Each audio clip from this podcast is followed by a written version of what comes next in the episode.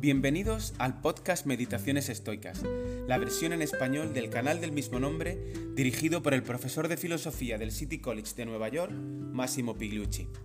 En cada episodio se compartirán reflexiones y pequeñas dosis de la sabiduría de los antiguos filósofos estoicos de Grecia y Roma.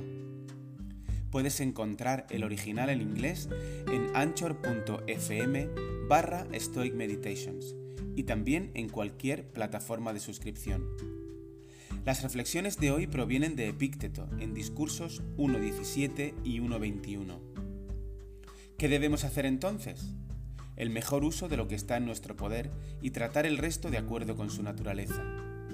¿Qué deberíamos tener a mano en una situación como esta? El conocimiento de lo que es mío y de lo que no es mío, de lo que puedo y no puedo hacer.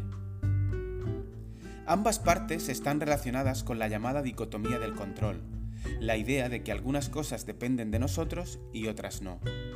Por lo general, para Epícteto, prácticamente las únicas cosas que realmente están bajo nuestro control son nuestros juicios y nuestras acciones, mientras que el resultado de las mismas no depende de nosotros. La segunda parte de la cita nos dice que conocer la diferencia entre estas dos categorías es crucial para la sabiduría y el buen vivir. Es un error común de los seres humanos pensar que algunas cosas están bajo su control cuando en realidad no lo están. Y viviríamos vidas mucho mejores si entendiéramos dónde se encuentra la línea divisoria. La primera parte de la cita presenta la idea de que la mejor actitud hacia las cosas que no están bajo nuestro control es simplemente aceptarlas.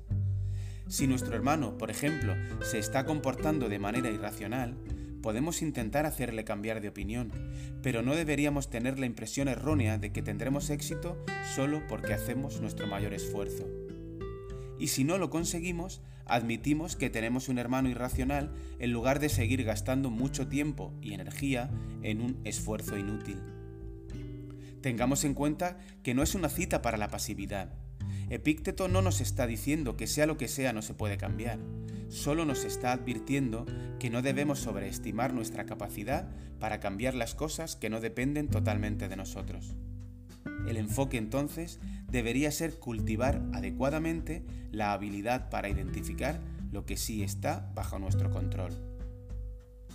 Gracias por haberte unido a esta nueva meditación estoica. Estaremos de vuelta con un nuevo episodio muy pronto, si el destino lo permite, por supuesto.